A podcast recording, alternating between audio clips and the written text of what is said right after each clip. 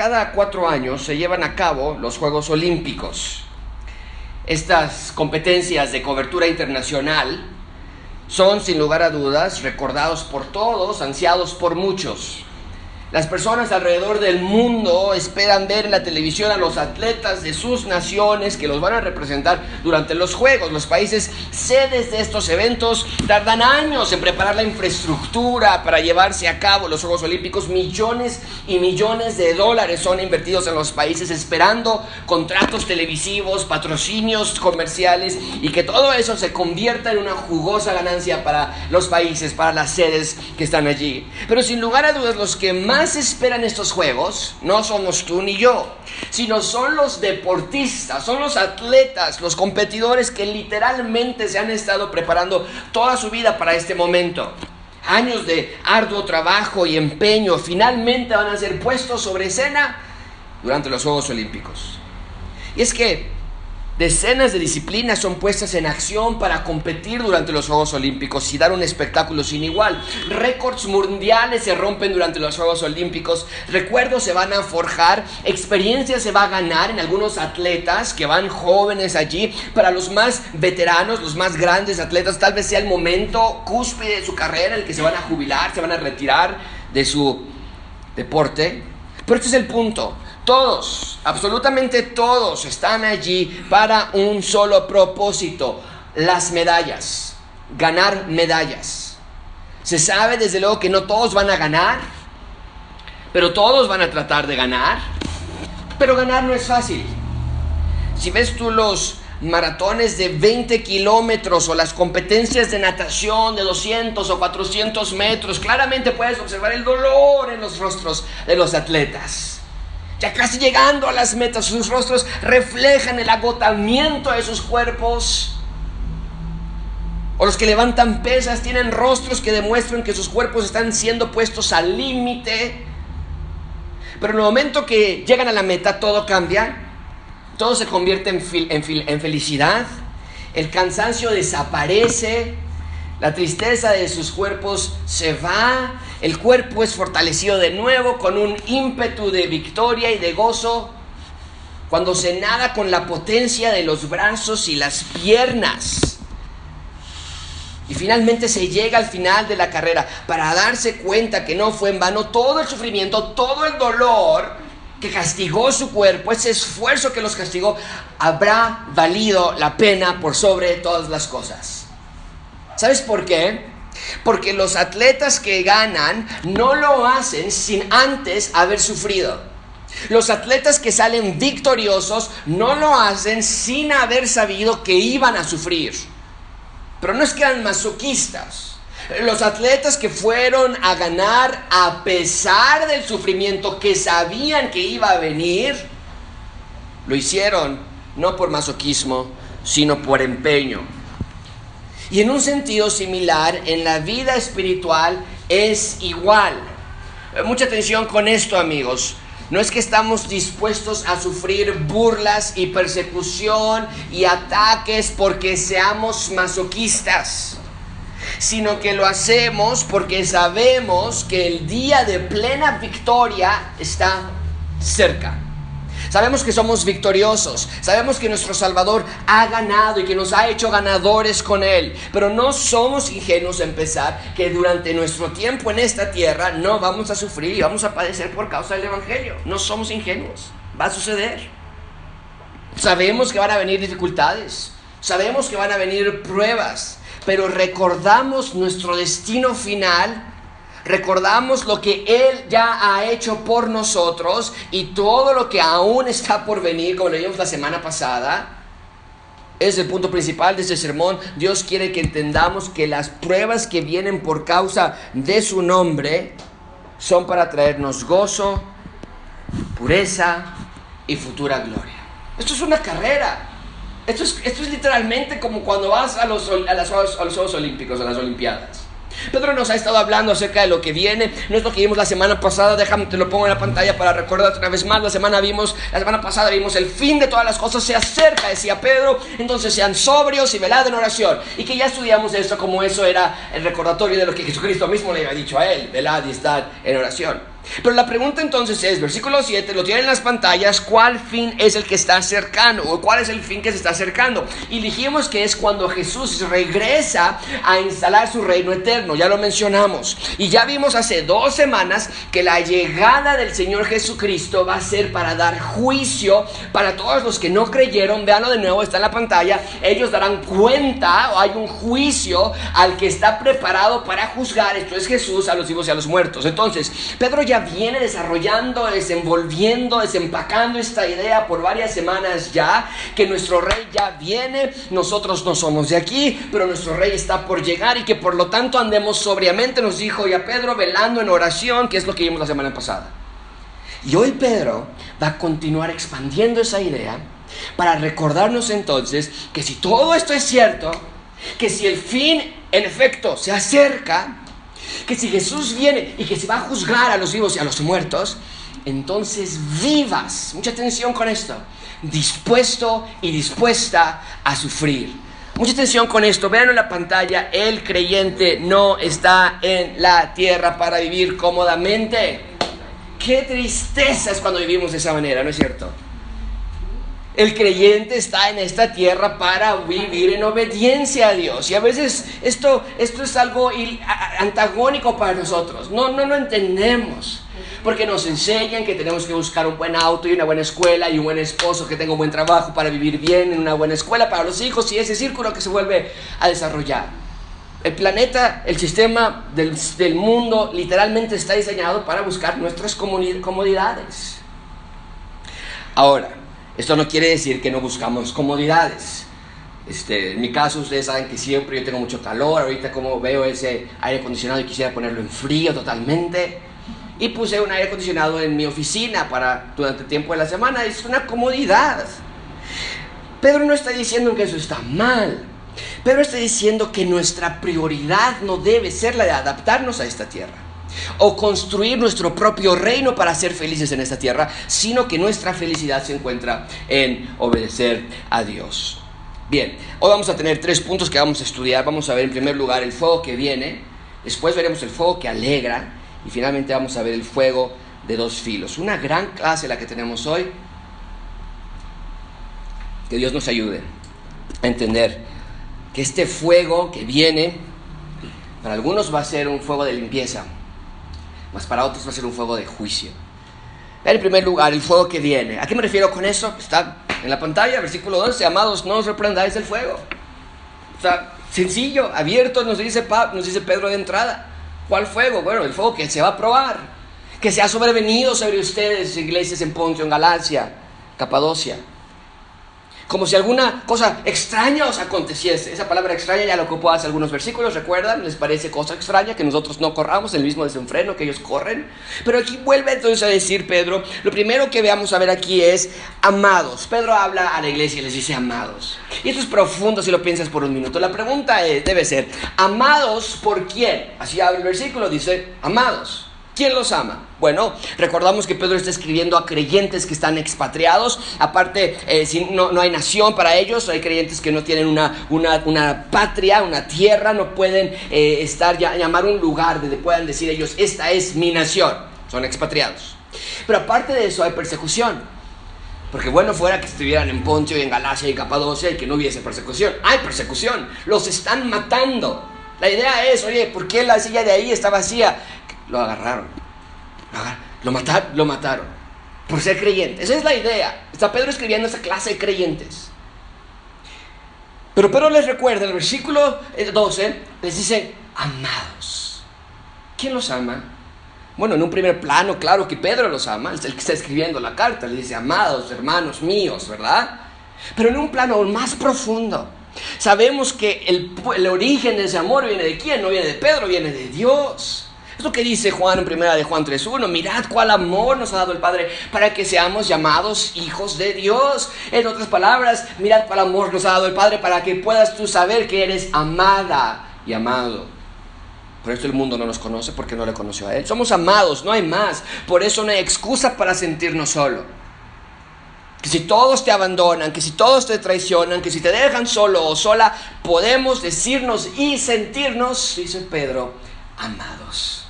Y eso es particularmente en el contexto de creyentes, porque los creyentes a los que Pedro les está escribiendo eran creyentes que estaban tratando de crecer, de creer, estaban tratando de seguir en medio de circunstancias muy adversas, por cierto, y parecería contradictorio que estuvieran entonces en problemas y en persecución. Podrían haber pensado, oye, pues sí, versículos como que amados, como que mirada el amor de Dios y estamos en persecución. ¿Dónde está el amor de Dios en ese sentido? Pero Pedro antes de hablarles abiertamente de su persecución, y en un momento les va a explicar por qué están en persecución, antes les tiene que recordar, hey, no te voy a convencer de que estás en persecución por esto, esto o esto, te tengo que decir el origen de toda tu vida es el amor de Dios hacia ti, son amados de Dios, de tal manera amó Dios al mundo que dio a su Hijo, Dios dio amor. El cielo, mucha atención con esto, el cielo amó a la tierra. Qué gran pensamiento es ese. Y eso nos hace profundamente amados. Bien, ¿qué más les dice Pedro, versículo 12? Amados, no se sorprendan del fuego de prueba que les ha venido, como si fuera algo que les debería provocar extrañez. No se rasquen la cabeza y decir, pues si yo por qué si eduqué a mis hijos toda la vida y por qué si yo fui a la iglesia y por qué si yo oro, por qué me vienen estas tribulaciones. El punto es, Pedro nos dice, no se sorprendan. Y eso es increíble, porque no nos debe tomar desapercibidos si nos desprecian. Y recuerden que estas pruebas, no estamos haciendo referencia a otra clase de pruebas que también vienen. Okay, entonces, no sé, eh, fui a la, tienda y me emocioné, compré tres pantallas de 60 pulgadas y ahora debo dinero a todo mundo y ahora vienen pruebas y tribulaciones. Bueno, esas fueron por ti. Aún allí Dios te ayuda, desde luego. Pero esta clase de pruebas a las que, Pablo, a las que Pedro está haciendo referencia es porque somos creyentes, nos desprecian, nos odian, se burlan de nosotros, nos sacan de sus grupos. Y dice Pedro, no te debe causar extrañeza. Los extrañados, Dios nos los dijo, deben ser ellos, que ustedes no corren en la misma desenfreno, pero no ustedes. Los que no creen, sí. Ellos sí se extrañan. ¿Y por qué Josué no? ¿Y por qué Raúl? ¿Por qué Gaby no hace? Porque ellos no piensan así, porque no van en la misma dirección. Pero Pedro nos está diciendo, nosotros no, nosotros nunca nos extrañamos cuando por no correr en la misma dirección tenemos problemas y persecución. Y observa cómo se describen a las persecuciones en el, en el versículo 12. ¿Cómo describe Pedro a las persecuciones y a las pruebas en el versículo 12? Pedro las llama, están allí, las llama fuego de prueba. Pudo haber dicho, no se sorprendan de las tribulaciones que vienen, de la persecución. Pero eligen algunos sustantivos interesantes. Y subraya esa frase en tus notas o en tus Biblias porque es de suma importancia que esta idea se quede impregnada en ti, que las pruebas son fuego. Pero el punto es claro, no se sorprendan de que aún siguiendo a Dios hay pruebas por seguirle. Y gracias abundante, quiero decirte esta mañana lo mismo, los que nos están viendo y los que están aquí de manera presencial. No te sorprendas de que por seguir a Dios van a venir pruebas en tu vida. Puedes pensar, es que, Josué, tú no, tú no sabes cómo es allá afuera. Se van a aprovechar de mí si no hago lo que ellos hacen. Van a sacar ventaja no me van a considerar para ciertos puestos porque tengo que ir a sus círculos sociales, tengo que ir a sus fiestas, tengo que participar en obras pecaminosas, mi esposo me da mal por bien, me cuesta mucho trabajo resistir la tentación, tú no sabes lo difícil que es esa pelea con la carne. Pero aquí Pedro está recordando, no te sorprendas cuando esos sentimientos de pesadez te han llegado por las pruebas, no nada más te no te sorprendas, sino dice todavía algo aún más poderoso en el versículo 13. Dice, versículo 12, no se sorprendan como si algo extraño les pasa, les, pasa, sino por el contrario. Cuando vienen esas tentaciones y tú quieres pecar y estás luchando con la carne y es una presión y a veces hasta sudas. Dice Pedro, gózate, porque entonces estás siendo participante de los sufrimientos de Cristo, para que también en la revelación de su gloria os gocéis con gran alegría. Como los atletas que te, que te mostré al inicio del sermón, ¿verdad? aunque en ese momento padezcas o sufras, y les puse las fotografías de esos atletas que están con sus rostros de dolor, que tú dices, oye, ¿cómo te diviertes haciendo eso? Tienen rostros de dolor cuando están corriendo y a punto de llegar a la meta. Dice Pedro, aunque en ese momento estés padeciendo y sufriendo, que sepas que el día de recibir tu medalla está cerca.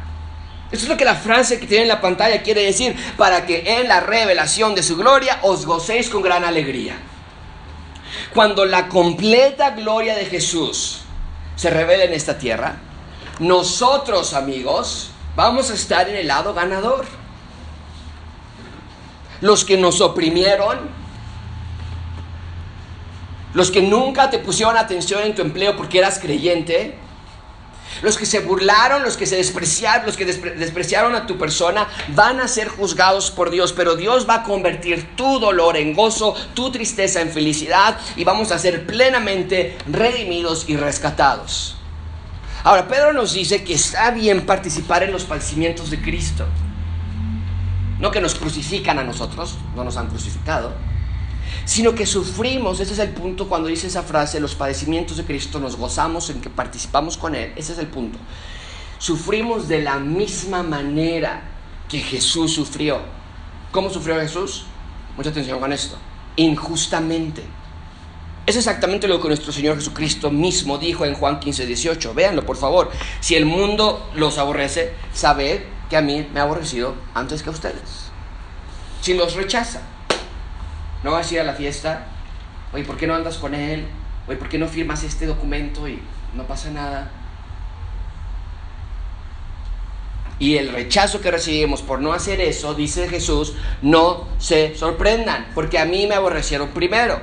Si fuerais del mundo, amaría, el mundo amaría lo suyo, pero porque no sois del mundo, antes yo os elegí del mundo. Por eso el mundo os aborrece. Acordaos de la palabra que yo os he dicho, el siervo no es mayor que su Señor, si a mí me han perseguido, también a vosotros perseguirán. Entonces, cuando nos persiguen, nos están persiguiendo porque nos identificamos con Jesús. Y nos identificamos con la manera que Jesús modeló para vivir. Cuando dice Pedro que somos participantes de los padecimientos de Cristo, en el texto de Pedro que estamos estudiando hoy, está hablando de los padecimientos que son puestos sobre los que son de Cristo. Y cuando padecemos rechazo, odio, rencor, Pedro nos dice, eso nos debe traer gozo. ¡Wow! Esto es algo increíble. Y eso es algo que el mismo Pedro modeló con su vida. La tradición nos dice que cuando Pedro fue aprendido y luego cuando fue crucificado, él pidió que no lo crucificaran de la misma manera que Jesús. Él pidió que lo crucificaran de cabeza. Porque, dijo él, no soy digno de morir de la misma manera que mi Señor. Amigos, hay un gozo no por el sufrimiento, desde luego, sino porque en el día de la revelación de Jesús vamos a poder descansar de todo lo que nos ha pasado. Entonces, sé fiel en tu vida. Sé obediente a Dios. Si tus hijos te tratan mal, no los trates mal tú. Es que Josué ya han sido muchos años, tú no conoces, tú no los ves. No, no pienses que se van a pasar de listos conmigo. Me van a tomar la medida y me van a agarrar de barco si yo soy bonita, si yo soy bonito, si soy amables con ellos.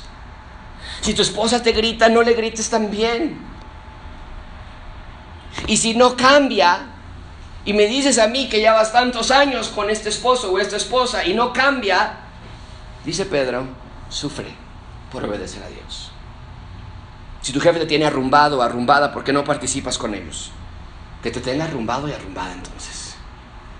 Pero no renuncies, el sufrir, el participar de un sufrimiento injusto, que por hacer el bien la gente te da mal.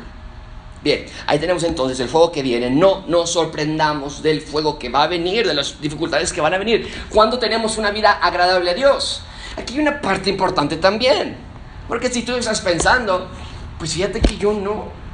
Yo soy el alma de la fiesta, al contrario, todo, todo el mundo quieren que yo vaya con ellos. Nunca me han rechazado, nunca me han hecho burla, nunca saben nada de mí. Esto es una alarma. ¿De qué clase de vida estamos viviendo entonces? ¿Por qué la gente no ve diferencia en nosotros? Y no quiere decir que somos pedantes nosotros, arrogantes, ¿verdad? pero sí quiere decir que hay algo diferente en nuestras vidas, que la gente a veces nos dice, Pedro, les va a causar extrañez que nosotros no corramos en la misma dirección que ellos. ¿Cuántos de nosotros tenemos amigos o amigas que nos aconsejan cosas, verdad? ¿Tu papá te hizo qué? Tus papás no te dejan, ay amiga, no, no, así no es, te voy a aconsejar y nos dan consejos que son incorrectos. Bueno, no nos sorprendamos si por hacer el bien nos va mal. Entonces, mucha atención con eso. Nadie de aquí podría decir entonces, pero si yo llevo orando toda mi vida, ¿por qué Dios? No, si es un sufrimiento injusto, es un sufrimiento de gozo. No podemos esperar que los no creyentes premien nuestra vida. Sería ilógico, ¿verdad? Sería absurdo.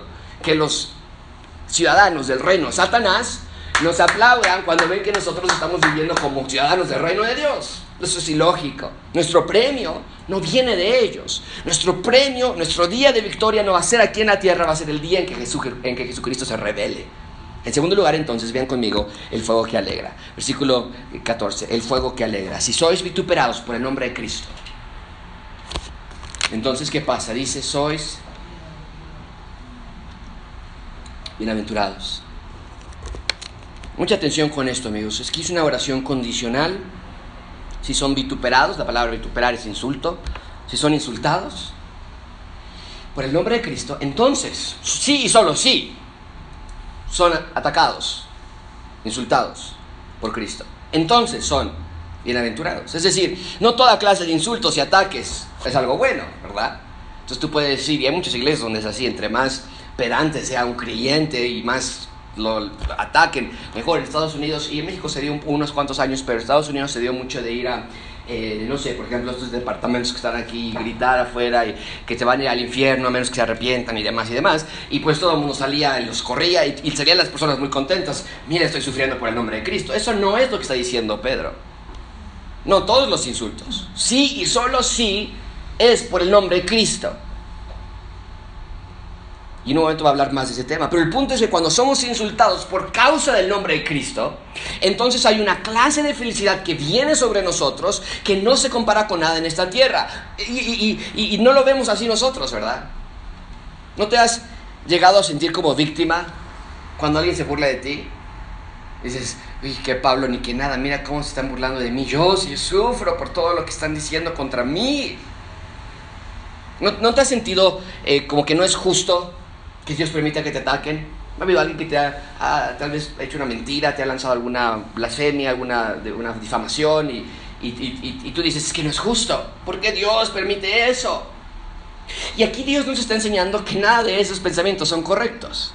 Nuestra responsabilidad es la de, de, apreciar que si se lo hicieron a Jesús, entonces a nosotros también nos lo harán. No nos creemos más especiales que el Hijo de Dios. ¿Escuchaste eso? No podemos creernos más especiales que el Hijo de Dios. Al contrario, si nos atacan y se burlan, quiere decir que hay algo diferente en nuestras vidas que las personas están notando. Si nos escondemos de otros, si escondemos nuestras Biblias, si te ríes de los chistes de tus amigos, eh, si, te, si quieres participar con ellos, aun cuando sabes que es pecado lo que están haciendo, si te prestas para trampas, si te prestas para, para mentiras, si te da pena decir que eres un creyente, si aparentas ser del mundo, para que no se burlen de ti, estás desobedeciendo a Dios en muchas áreas, desde luego. Pero por si no fuera suficiente que estás desobedeciendo a Dios, estás renunciando. Esto es increíble. Como lo pensé cuando estaba estudiando este texto, esto es algo increíble. Estás renunciando a ser feliz. Porque dice el texto que eres bienaventurado, doblemente feliz. Los que son vituperados, insultados, atacados, perseguidos, burlados por causa de Cristo. Estás, desde luego, desobedeciendo en muchas áreas, pero estás diciendo, yo no quiero ser feliz. Porque sufrir por la causa de Cristo quiere decir que eres obediente. Y si eres obediente quiere decir que eres feliz. La obediencia a Cristo trae felicidad. Nadie puede ser verdaderamente feliz sin ser obediente a Cristo. Ahora, no estamos solo en solos en esta pelea. Dios está con nosotros, viendo cada episodio de dolor que pasas esto es muy importante porque cuando tú te preguntas por qué Dios permite esto, por qué Dios me está dejando que esto pase en mi vida, por qué Dios hace que mi familia me trate así, puedes recordar, no es que Dios me está dejando, Dios está contigo. Ve conmigo el versículo 14. Si, si son vituperados por el nombre de Cristo, son bienaventurados porque el glorioso, esto es increíble, porque el glorioso Espíritu de Dios está con ustedes. Esto es increíble. ¿Sabes? Ese es el mismo concepto de la cruz. En la cruz, nosotros solemos decir, y es correcto, que Jesucristo murió por nuestros pecados, pero no olvides que en la cruz también estaba Dios Padre, Dios Hijo y Dios Espíritu Santo. Entonces, a veces solemos decir como que Jesucristo fue la víctima que fue a sufrir por nosotros, pero la Trinidad estaba allí en la cruz. Y cuando lo que está diciendo aquí Pedro es cuando a ti te están atacando, también están atacando junto contigo al Espíritu glorioso que está contigo, el Espíritu de Dios. Dice, ciertamente de parte de ellos Él es blasfemado, el Espíritu, pero por vosotros es glorificado. Nota esto muy bien, esto es precioso. Claramente nos dice Pedro que, nos, que no es que las persecuciones sean las que nos traigan doble felicidad.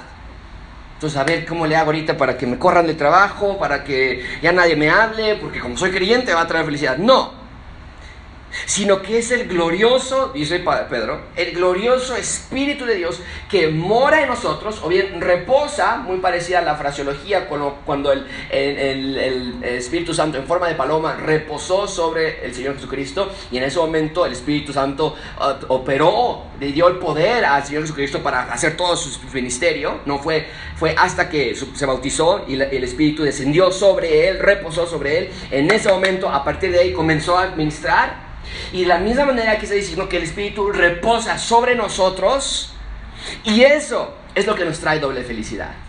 Eso es increíble. En medio de cada problema, en medio de cada ataque que tú pasas, tú eres fiel a tu esposa y ella es rencorosa. O viceversa, tú eres fiel a tu esposo y él es rencoroso. Tú eres honesto en tu trabajo y te va peor. Tú eres íntegro en tu vida y siempre se están burlando de ti. Ánimo, dice Pedro, porque el glorioso Espíritu de Dios está contigo, está en ti. Así lo prometió Jesucristo. Si además guardar mis mandamientos, Juan 14, 15 lo tiene en la pantalla. Y yo rogaré al Padre. Y les va a dar otro acompañante, es la palabra. Consolador. Para que esté con vosotros para siempre. Tal modo cuando dices, ¿por qué Dios permitió que iniciaran esto? Esta injusticia. ¿Por qué? Puedes recordar que no estás sufriéndolo solo o sola. Literalmente el Espíritu Santo que está en ti está sufriendo junto contigo. Y el Espíritu de verdad, al cual el mundo no puede recibir porque no le ve ni le conoce, el Espíritu Santo, el Espíritu de Jesús, así lo dice Pablo también. Pero vosotros le conocéis porque mora, reposa en vosotros, está en vosotros. No les voy a dejar huérfanos. Voy a venir a vosotros. Es una gran promesa. Él está contigo. Él te acompaña en los días buenos y también en los días malos. Cuando todo va bien y cuando las cosas no salen bien. Cuando estamos en salud o en enfermedad, cuando las personas quieren ir a tu iglesia porque ven tu vida y también pero cuando las personas no aceptan tus invitaciones, se burlan de ti a tus espaldas, cuando tu familia te ha dejado, cuando tus amigos ya no son tus amigos, cuando ya no te invitan, Dios dice el texto, está en ti, está contigo, morando en lo más profundo de ti. Por eso es tan aberrante decir, prefiero el premio de mis amigos y mis amigas y mi carne a la presencia de Dios conmigo. Eso es aberrantísimo. Así que eso es lo que nos hace felices. No estamos solos, estamos bien acompañados. Y noten lo que dice al final del versículo 14, ciertamente, de parte de ellos, de los que nos están vituperando, atacando, el Espíritu es blasfemado al atacarnos. El Espíritu, porque están atacando a, no, no a nosotros, cuando te dicen, ah, no, lo muevas, déjalo congelado en ese tabulador o en esa oficina o no lo toquen, no me gusta, no me cae bien. Eh, están atacando no a ti, están atacando al Espíritu Santo. Cuando ellos se burlan de ti, cuando te atacan de todas esas formas, están blasfemando, están difamando al Espíritu Santo. Y ya nos dijo Pedro qué va a pasar con ellos, ¿no es cierto? El fin se acerca, nos dijo la semana pasada, y ellos van a encontrarse con su juez. Pero para lo que ellos será el día de juicio, para nosotros será un día de reposo. Ellos blasfeman al Espíritu de Dios al burlarse y perseguirnos, pero el Espíritu de Dios, al mismo tiempo que, siendo, que está siendo blasfemado por ellos, al mismo tiempo está siendo glorificado por nosotros. Que mi vida entonces sea reflejo de lo que Dios quiere. Pero mucha atención, no lo hacemos para ganar protagonismo, como les decía, salir ahí y ser eh, pedantes, ser arrogantes allá afuera. No, sino quiero salir allá afuera para que mi vida sea un reflejo de lo que Dios quiere, no lo que yo pienso. Y debo buscar integridad por sobre todas las cosas, porque Pedro lanza una cuidadosa advertencia en el versículo 15. Ve, esto conmigo. Dice, el Espíritu está con ustedes. el Espíritu está en ustedes. Pero mucho cuidado. ¿Cuidado de qué? Ninguno de ustedes. Más vale, dice Pedro. Ustedes que son creyentes, más vale, consideren esto bien que ninguno de ustedes padezca como homicida, o ladrón, o malhechor, por entremeterse, o, por entremeterse en lo ajeno. Eso es interesante porque es como un freno, ¿verdad? Oye, ánimo, están con Dios, ustedes son amados, Dios está con ustedes, ellos van a sufrir persecución, pero ustedes son bienaventurados. Pero una palabra de cuidado. No es sufrir por sufrir es lo que nos ha estado viniendo en las últimas, explicando en las últimas semanas. A veces podemos pensar, ay, Dios sabe cuánto sufro con mi cónyuge. Soy el más sufrido y la más sufrida. Y pues cuál sabe Dios, ¿verdad? Nosotros somos los que estamos mal, no nuestro cónyuge y mucho menos Dios. Si no perdonamos, si provocamos a nuestro cónyuge, claro que vendrán problemas. Pero no podemos decir, ay, mira Dios, todo lo que sufro por este, por este hombre que me diste, por esta mujer que me diste. No, eso es nuestra culpa, hemos descuidado áreas. No puedes decir, mira Dios, todo lo que estoy sufriendo porque reprobé mi examen. Ya no voy a poder estar en este lugar, ya no voy a poder hacer esto, o estoy padeciendo porque me encontraron en mi mentira. Esas cosas no son las que Pedro está hablando. Pedro dice, mucho cuidado no sufran por pecar. Homicida, ladrón, malhechor. ¿Qué quiere decir esto? No quiere decir, porque es, es si estás leyendo el texto, esto salta. ¿Cómo que homicida? ¿De qué está hablando? ¿De asesinos? ¿Había asesinos en las iglesias? No. Eso es lo que estaba pasando. Los castigos para homicidas y para ladrones eran muy severos, obviamente.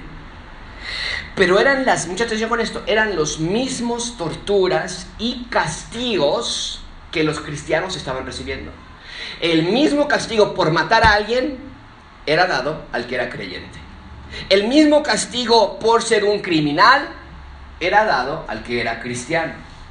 Es decir, se llegó a odiar tanto a los cristianos que el ser cristiano se convirtió en un sinónimo de un criminal del más alto nivel.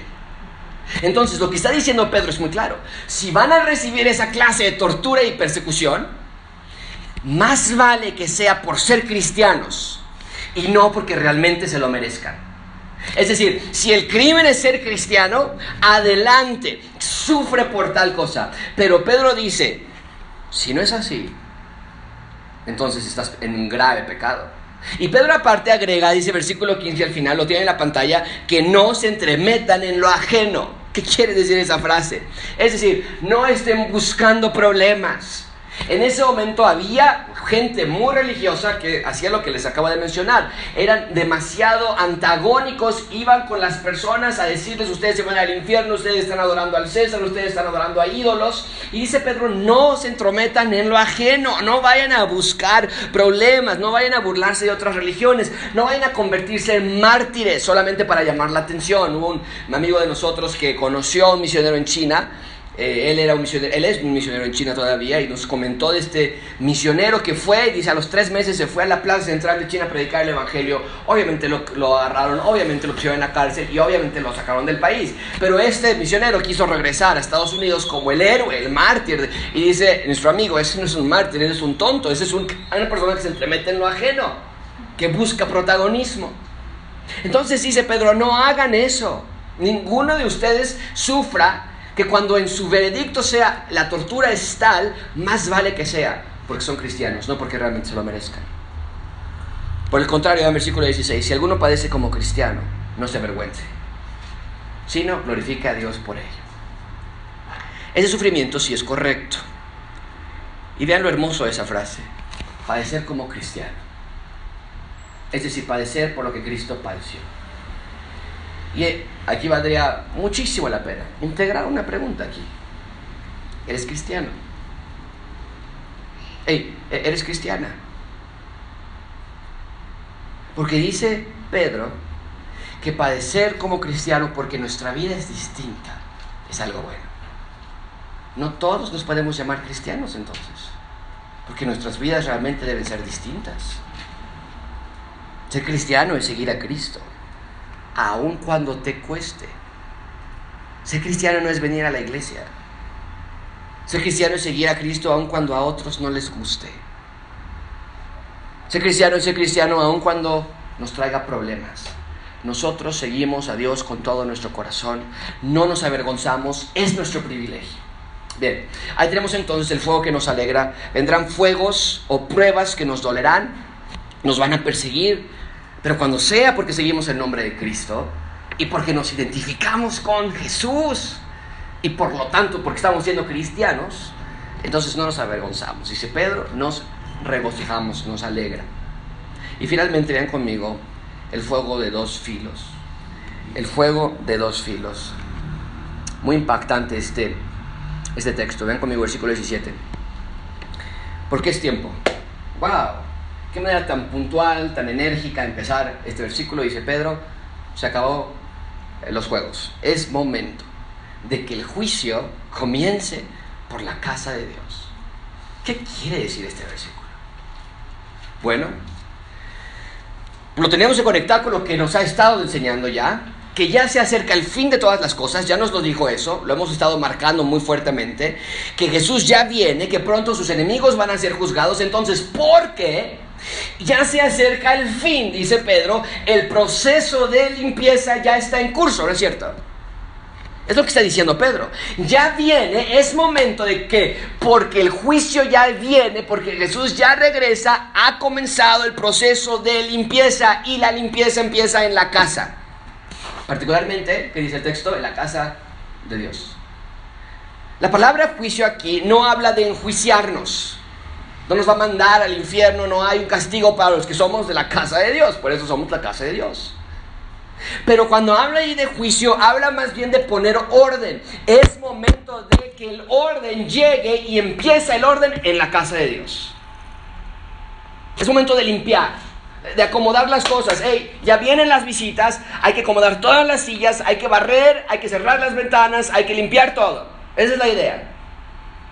Y para los que creen en Jesús, para los que son ciudadanos del reino de Dios, este proceso de limpieza se ve reflejado, mucha atención con esto, a través de los padecimientos.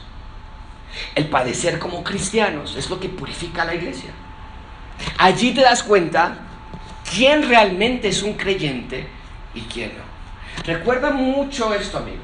Primera de Pedro no fue escrito para ti, no fue escrito para los mexicanos fue escrito para un grupo muy particular de personas que les costaría la vida llamarse cristianos. Piénsalo bien. Ahí te dabas cuenta realmente que era un cristiano o no. ¿Quién estaba dispuesto a decir, si mi vida corre peligro no importa, pero yo negar a Cristo no puedo? Ahí te dabas cuenta realmente. Y es increíble saber que durante esa época había miles y miles de ellos. Y He contado esto anteriormente, alguna vez hasta creo que puse fotografías, pero me ha tocado estar en el Coliseo Romano, donde miles de personas fueron incendiadas vivas, donde miles de personas fueron alimentadas a los animales, bestias, donde miles de personas fueron ejecutadas por ser creyentes y te pones a pensar. wow, ¿qué pasaría si hoy fuera la misma clase de persecución? ¿Qué diría yo? Claro, en ese momento todos decimos, vamos a decir que sí. Pero los que no están dispuestos a sufrir por obedecer a Dios, por sobre todas las cosas, cuando vienen problemas, cuando vienen persecuciones, rápidamente dejan el camino, dejan a Cristo. Pero los verdaderos ciudadanos del reino de Dios siguen a Jesús, mucha atención con esto, no quejándose de las pruebas. Siguen a Jesús a pesar de las pruebas. ¿Y qué crees? Eso es muy hermoso. Con cada padecimiento, con cada sufrimiento, la fe de este individuo, de este hombre o esta mujer, se sigue limpiando y se sigue purificando. Esto es para los creyentes. Pero por el otro lado de la moneda también está presente algo opuesto. Vean conmigo versículo 18. Eh, es tiempo que el juicio comience por la casa de Dios. Y si primero comienza por nosotros, ¿cuál será el fin? Otra vez se repite esa palabra fin que ya nos la había dicho, el fin se acerca, versículo 17, eh, anteriormente lo habíamos estudiado. Eh, ¿Cuál será el fin de aquellos que no obedecen al Evangelio de Dios? Claro, si estos padecimientos que sufrimos nosotros nos parecen difíciles, y lo son, ¿qué será de aquellos que están sin Cristo? Va a ser total separación y perdición eterna, que es lo que Pedro dice en el versículo 18. Y por cierto, el versículo 18 es una cita textual a Proverbios 11:31. El versículo 18 dice, si el justo con dificultad se salva, ¿en dónde va a aparecer el impío y el pecador? Habrá desolación eterna y permanente, dice Pedro. Pero para los que creen, estos sufrimientos son pasajeros y nos recuerda que hay algo mejor por venir. En las palabras de Pablo, esta leve tribulación momentánea. Es leve y es momentánea. Sí es tribulación, pero nota los adverbios y los adjetivos que pone al inicio y al final. Leve y momentánea. Produce en nosotros un cada vez más excelente y hambriento deseo por el eterno peso de gloria. No mirando las cosas que se ven, tus dificultades, tus problemas, la falta de dinero, la falta de salud, las burlas, sino las que no se ven. Pues las cosas que se ven son temporales, pero las que no se ven son eternas. Esa debe ser nuestra perspectiva con respecto al sufrimiento. Es leve, es momentáneo y no se compara con lo que viene. Y finalmente vean versículo 19, de modo que los que padecen según la voluntad de Dios, este es increíble. Encomienden sus almas al fiel Creador. Esa frase es muy mexicana a veces, ¿no? Encomiéndate a Dios, nos dicen. ¿Qué quiere decir eso? Los que padecen según la voluntad de Dios, encomienden sus almas al fiel, Creador y hagan el bien. Eso es increíble. Debido a que nosotros esperamos algo mucho mejor, Debido a que Dios está limpiando nuestra fe y purificándola y creciéndola y madurándola a través de los sufrimientos, que no nos gusta, pero que al, pasar el sufrimiento vemos cómo nuestra fe ha madurado, debido a que Dios tiene control de todo, Pedro nos dice, encomienden sus almas al fiel Creador. La palabra encomendar, en ese contexto, es un término financiero. Literalmente, significa llevar tu dinero al banco. Eso es lo que, ellos entendían con la palabra encomendar. Un depósito. Y, tú como inversionista, en ese entonces querías llevar tu depósito, tus bienes, a una institución segura. Entonces la idea es clara. Deposita tu confianza en el más seguro banco de confianza que existe, que es Dios. Deposita tus almas en Dios. Deposita tu fe en Dios. Él no comete errores. Él nunca, nunca te da menos de lo que tú le diste. Tus almas están seguras en Él. Y me encanta que Pedro describe, a Dios aquí como al fiel creador. Pudo haber dicho, den sus almas a Dios, pero eligió decir, el Espíritu Santo de Dios lo inspiró desde luego, pero Pedro eligió decir, den sus almas al fiel creador Y vemos que Dios siempre, esa narrativa general de la que yo siempre les hablo, el inicio de Génesis, el creador, y aquí nos dice Pedro, ordenle sus almas al que recrea, al que crea otra vez, al que viene a instaurar ese diseño que perdimos en Adán y Eva. Nos quiere regresar al diseño original. Dios es el creador, dice Pedro, den sus vidas al creador para que el creador nos guarde. Amigo, ¿Hay alguien mejor que el Creador? ¿Hay alguien más seguro que Él? ¿Puede haber alguien que te conozca mejor? ¿Puede haber alguien que conozca tu sufrimiento y tu mente y tu corazón mejor que tu Creador? No. Pedro dice, encomienda, deposita tu alma a y en Él. ¿Cómo podemos cerrar este sermón? Dios quiere que entiendas que las pruebas que vienen por causa de su nombre y solo de su nombre, son, a final de cuentas, para que seamos bienaventurados, tener gozo, para crecer y limpiarnos, el fuego que nos limpia, tener pureza, y para futura gloria, para que el día en que la plena revelación del Señor Jesucristo llegue, nosotros podamos encontrar reposo en Él. No huyas de las pruebas. Las pruebas son el fuego que Dios usa para limpiarnos. No te quejes con Dios de ellas. No pienses que Dios no te ama por ellas, pero que quede algo claro. Dios quiere que le sigas activamente con tu vida. Dios quiere que si te atreves a decir que eres cristiano o cristiana, que entonces seas cristiano y cristiana. Dios no quiere hipocresías. Dios no quiere mentiras. Dios quiere que haciendo el bien, es decir, siendo cristianos, que haciendo el bien suframos si es necesario. Confía en Él, pero no te engañes. Sé íntegro, transparente, verdaderamente cristiano. Vamos a orar. Señor, te damos gracias por este texto y te damos gracias porque tú nos rescatas, así como nos encontraste. Cada uno de nosotros tenemos diferentes experiencias. En mi caso fue a los 13 años de edad en un campamento en Romanos 12.1, cuando el predicador hablaba de entregar tu cuerpo como un sacrificio santo a Dios, y allí fue que yo me di cuenta que yo necesitaba esa salvación. Para algunos de mis amigos y hermanos aquí puede ser diferente, para los que nos están viendo es distinto, pero tú nos rescatas y no nada más nos rescatas, nos santificas. Este proceso de limpieza viene a través de pruebas. Pruebas con nuestras familias, en nuestro matrimonio, en nuestra salud, en nuestras finanzas, en nuestro trabajo, pruebas que por hacer el bien nos va mal. Y Señor, nos, lo hemos renegado por mucho tiempo. Hemos dudado de ti por mucho tiempo. Hemos dejado de hacer el bien porque pensamos que es tonto, es absurdo, no me trae ningún beneficio. Y esta mañana tú nos estás diciendo que el que se llama cristiano, entonces vive cristiano. Y el que vive cristiano inevitablemente va a sufrir de vez en cuando. Pero cuando es así, tú estás con nosotros, tú estás en nosotros y nos ayudas a crecer. Señor, ayúdanos a no rehuir de las pruebas por hacer el bien, a no buscar nuestra comodidad por sobre todas las cosas, sino que recordemos que esta leve tribulación momentánea debe y produce en nosotros un cada vez más eterno y excelente peso de gloria. Te lo pedimos en el nombre de Cristo Jesús. Amén.